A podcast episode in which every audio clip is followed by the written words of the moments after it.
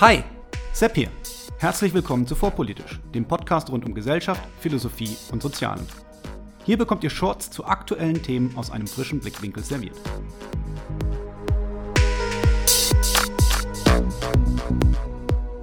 Heute algorithmische Diskriminierung. Was ist das? Wo tritt sie auf? Und können wir sie vermeiden? Der Deutsche Ethikrat hat am 20. März eine Stellungnahme zu künstlicher Intelligenz unter dem Titel Mensch und Maschine veröffentlicht. Ein Dokument von 287 Seiten, dem ich mich noch nicht in voller Länge widmen konnte. Weil das Thema aber seitdem im Fokus der Öffentlichkeit steht, ein kleiner Beitrag von mir zum Thema Algorithmen und Diskriminierung.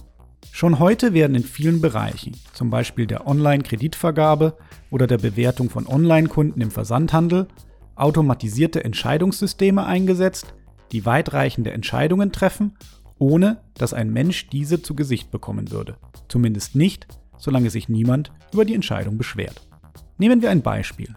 Ihr geht in den nächsten Laden eines Mobilfunkanbieters, um einen neuen Vertrag abzuschließen und euch das nächste iPhone zu besorgen.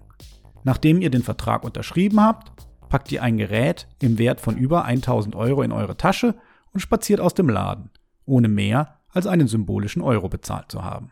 Eigentlich ziemlich entspannt, oder? Woher aber weiß der Händler, dass ihr auch in der Lage seid, euch dieses teure Gerät zu leisten und die Schulden zu bezahlen? Hier kommen Informationsdienstleister und Bewertungsalgorithmen zum Einsatz. Ein mathematisches Modell, eine sogenannte Scorekarte, errechnet einen Wahrscheinlichkeitswert auf Basis verschiedener Merkmale und versucht so, euch einzuschätzen, ohne euch wirklich zu kennen.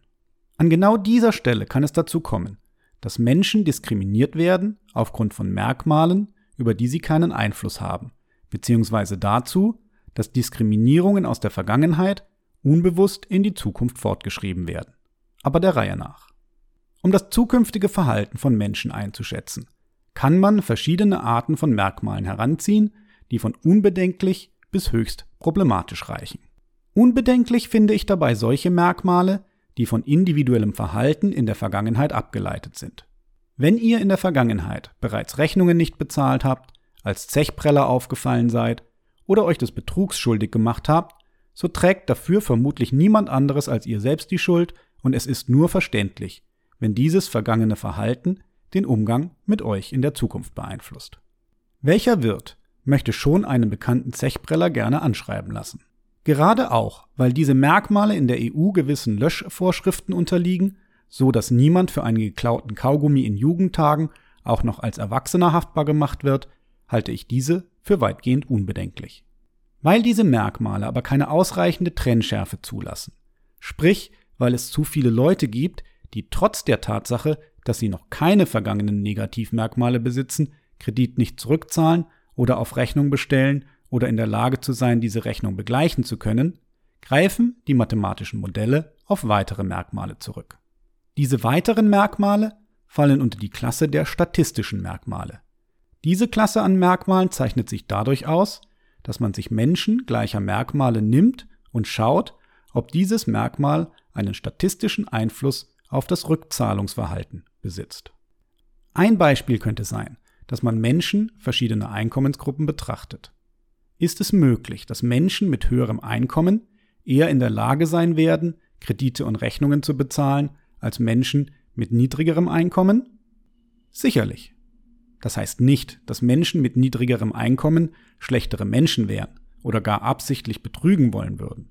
Es heißt schlicht, dass wer größere Finanzpolster besitzt, den Unwägbarkeiten des Lebens einfacher trotzen kann.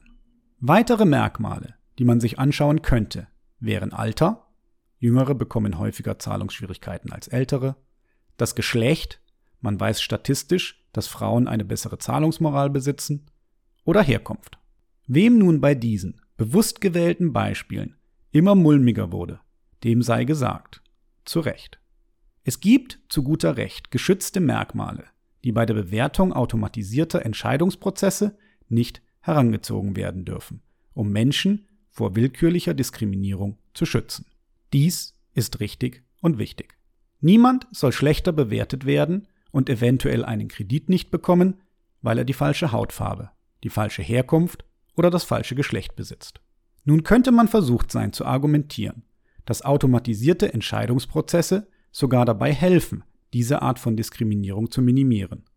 Schließlich lassen sich Vorurteile bei menschlichen Sachbearbeitern nicht grundsätzlich ausschließen, wohingegen eine Maschine, welche die Hautfarbe eines Antragstellers nicht kennt, diesen auch nicht aufgrund seiner Hautfarbe benachteiligen kann.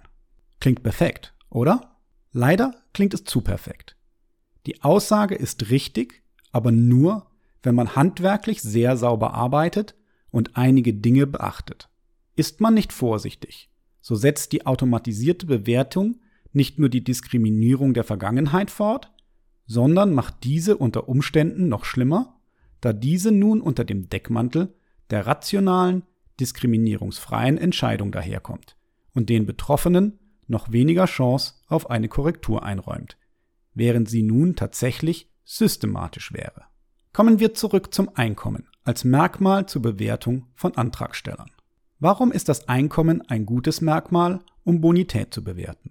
Kurz gesagt, weil es einen kausalen Wirkzusammenhang zwischen Gehalt und Bonität gibt. Geld ist schließlich das Mittel, mit dem man Schulden begleicht, und mehr davon regelmäßig zu bekommen, hilft dabei, ausreichend für Schulden zur Verfügung zu haben. Immer dann, wenn wir einen plausiblen Wirkmechanismus erkennen können, wenn wir uns also erklären können, warum ein bestimmtes Merkmal überhaupt einen Einfluss auf die Bewertung, die wir treffen wollen, haben sollte, können wir unser Gewissen etwas beruhigen. Denn wie sollten wir sonst entscheiden? Es gibt allerdings auch Merkmale, die keinen oder zumindest keinen offensichtlichen Wirkzusammenhang zum vorhergesagten Verhalten besitzen. In diesem Fall spricht man von statistischen Merkmalen. Anders gesprochen können wir bei diesen Merkmalen zeigen, dass wir rein statistisch eine Häufung der Ereignisse sehen, die wir vorhersagen wollen. Bleiben wir bei einer theoretischen Kreditentscheidung. Nehmen wir einmal an, Leute mit angewachsenen Ohrläppchen würden ihre Kredite häufiger nicht zurückzahlen. Eine rein statistische Beobachtung. Eine, für die mir zumindest kein schlüssiger Kausalzusammenhang einfallen würde. Gefällt euch vorpolitisch? Wenn ja, dann abonniert diesen Kanal direkt und stellt sicher, dass die Benachrichtigungen angestellt sind. So verpasst ihr keine weitere Folge. Sollte es einer Bank nun erlaubt sein, das Merkmal angewachsene Ohrläppchen für ihre Entscheidung über Kreditvergabe zu nutzen? Die aktuelle Rechtsprechung in Deutschland sagt ja. Solange der statistische Zusammenhang mathematisch nachgewiesen werden kann, erlaubt der Gesetzgeber die Nutzung. Auch intuitiv scheint grundsätzlich wenig dagegen zu sprechen, statistische Zusammenhänge zu nutzen, auch wenn man den Wirkmechanismus dahinter nicht versteht, selbst dann, wenn es vielleicht keinen geben sollte. Schließlich funktionieren so auch andere Heuristiken, wobei als Heuristik verstanden wird, eine Methode mit begrenztem Wissen und wenig Zeit dennoch zu wahrscheinlichen Aussagen oder praktikablen Lösungen zu kommen. Moralisch bleiben jedoch zwei Punkte, die man abklären sollte. Zum einen die Frage nach der Fortschreibung vergangener Diskriminierung und die Frage nach den Proxy-Variablen. Ich fange mit letzterer an. Was sind Proxy-Variablen? Proxy-Variablen sind solche Variablen oder Merkmale, die als Proxy, also als Stellvertreter, anstelle der eigentlichen Variablen eingesetzt werden. Dies wird dann problematisch, wenn man statt einem geschützten Merkmal ein Stellvertretermerkmal nutzt, das stark mit diesem korreliert und somit bewusst oder unbewusst Diskriminierungsverbote aushebelt.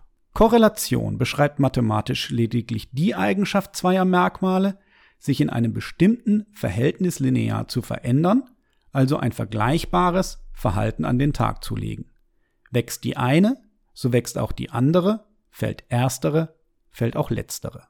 In den USA ist es zum Beispiel verboten, Informationen über den Wohnort in automatisierten Entscheidungsvorgängen zu nutzen, da die schwarze und weiße Bevölkerung nach wie vor so stark voneinander segregiert leben, dass Information über den Wohnort als Stellvertretervariable genutzt werden könnte, um schwarze Menschen unfair zu diskriminieren bzw. vergangene Diskriminierung fortzuschreiben.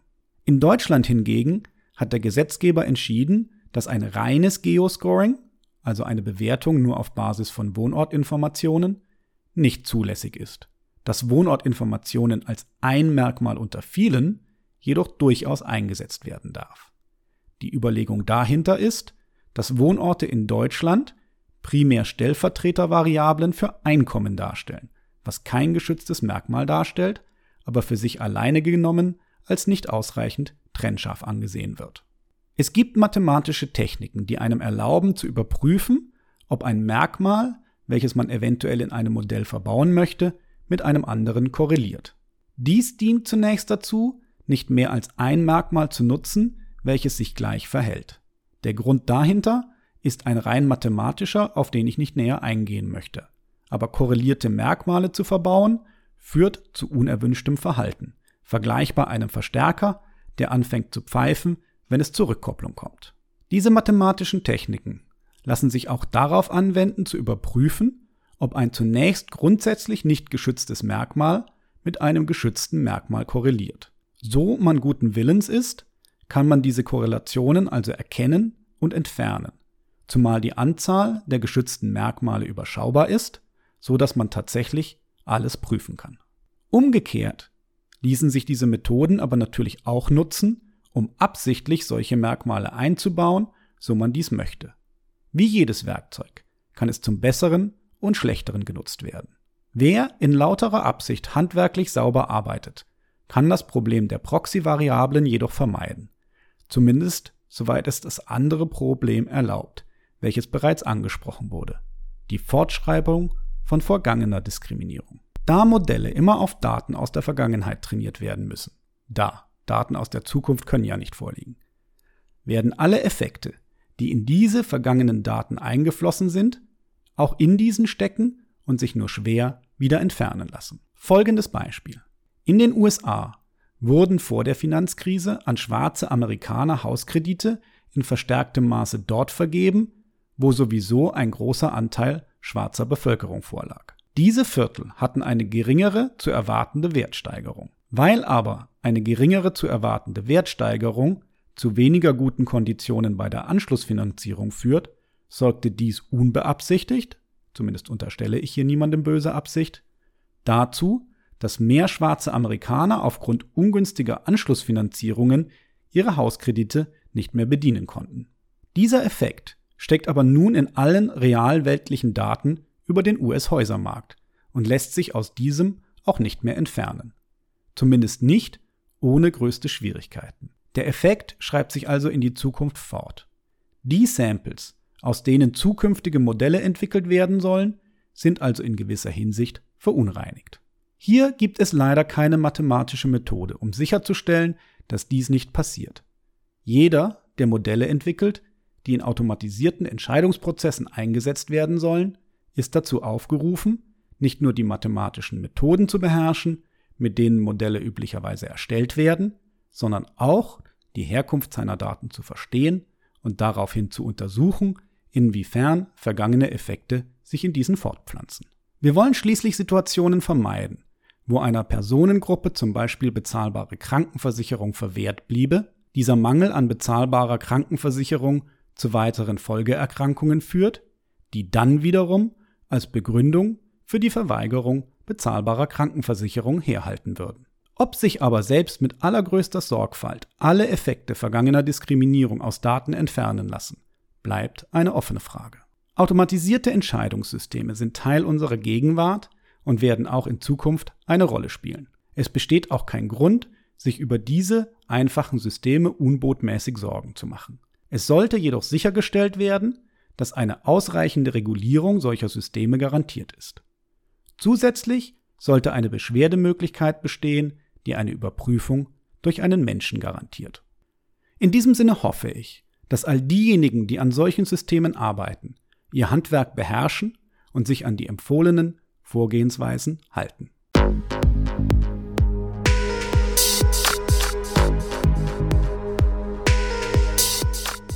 Hier endet eine weitere Episode von Vorpolitisch, dem Podcast rund um Gesellschaft, Philosophie und Soziale. Vielen Dank für eure Zeit. Und wenn es euch gefallen hat, hört beim nächsten Mal wieder zu und vor allem teilt den Link zu diesem Kanal auf Facebook, Twitter und wo ihr sonst noch unterwegs seid. Warum nicht jetzt sofort? Ich bin Sepp, macht's gut und bis zum nächsten Mal.